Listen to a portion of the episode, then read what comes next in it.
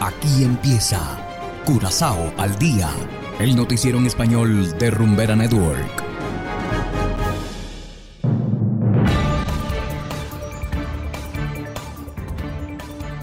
Muy buenas tardes a todos nuestros estimados oyentes de Rumbera Network.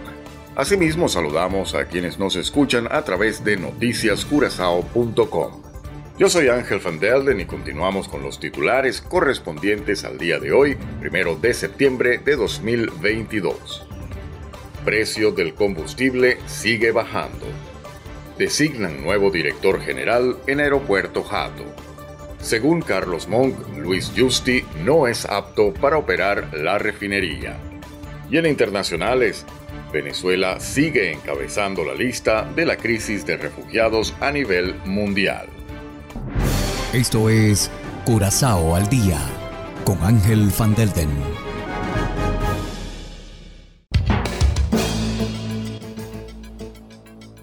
Empezamos con las noticias de interés local. El precio del combustible sigue cayendo. A partir de mañana, los usuarios de gasolina pagarán 2,62 florines por litro en las estaciones de servicio esto representa una caída de 19 centavos. El precio del diésel bajará 18 centavos. Un litro cuesta 2,22 florines. La disminución fue anunciada previamente por el ministro Seinche de Economía. Esta disminución en los precios se debe al acuerdo que han suscrito las empresas públicas RDK y Curoy. Y continuando con las noticias locales, a partir de hoy, Johnny Anderson será el nuevo director general del aeropuerto de Curazao. Anderson llega como sucesor de Ralph Blanchard. El nuevo director trae consigo dos décadas de experiencia. Anteriormente, Anderson ocupó varios cargos dentro de la industria de la aviación, incluso el de director de la Autoridad Aeroportuaria de Kenia. Bajo su liderazgo se espera que los servicios del aeropuerto sean aún mejores. Y seguimos con las noticias locales.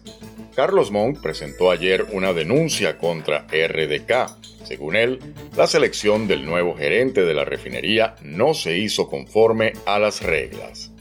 Se dice que Luis Justi, que vive en Estados Unidos, tiene una reputación dudosa Asimismo, se dice que el director de Caribbean Petroleum Refinery se enriqueció como director del Stanford Bank a través de un esquema Ponzi.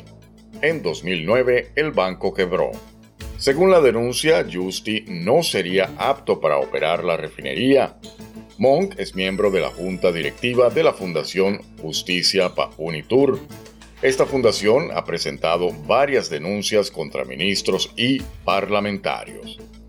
Una de estas denuncias provocó que Marilyn Alcalá Ley, la ex ministra de Educación, tuviera que renunciar como titular de su cartera. También, en una oportunidad, se presentó una denuncia contra Steven Martina por haber actuado en violación de la llamada ley de screening.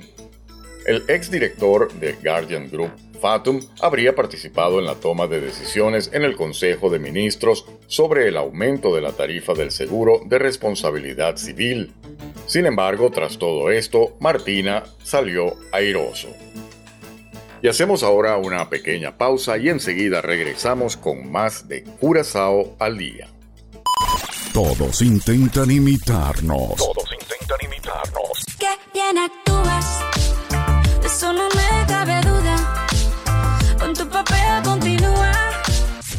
no lo pueden lograr.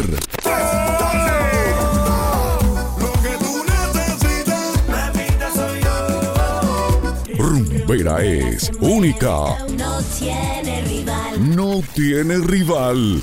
Ni lo intenten. Jamás nos llegan. Continuamos ahora en el ámbito internacional. Venezuela se convirtió en la crisis migratoria de mayores proporciones en el mundo y, ante el panorama, redes de venezolanos trabajan para enfrentar los retos planteados por el éxodo. Desde Caracas informa la corresponsal de La Voz de América, Carolina Alcalde. Adelante.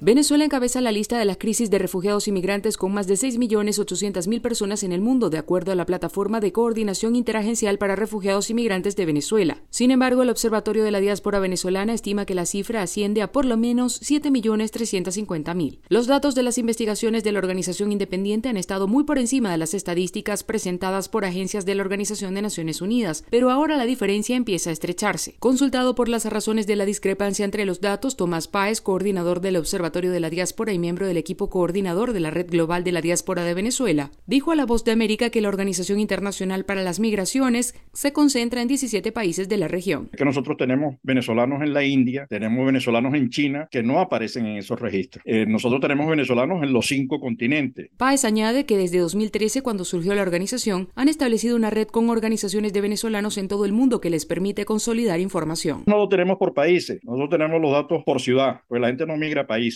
La gente no migra a Colombia, la gente migra a Barranquilla, Bogotá, Cali, a Cúcuta o al Callao, a Tumbes o a Cusco o a Arequipa. Entonces es importante saber porque los efectos son diferenciales. Es decir, lo, lo nuestro no es tener el dato, sino que es un trabajo que es construir la plataforma que conecta a los venezolanos de la nueva geografía. De acuerdo al canciller de Venezuela, Carlos Faría, 29.124 venezolanos han regresado al país a través del Plan Vuelta a la Patria del gobierno, que busca facilitar la migración de retorno. Carolina Alcalde, Voz de América, Caracas. Y de esta manera, estimados oyentes, nos despedimos por el día de hoy. No olviden que pueden descargar la aplicación Noticias Curazao disponible totalmente gratis desde Google Play Store. Trabajamos para ustedes Saberio Ortega en el control técnico y ante los micrófonos Ángel Van Tengan todos una feliz tarde y será hasta la próxima. Aquí termina Corazao al Día, el noticiero en español de Rumbera Network, 107.9 FM.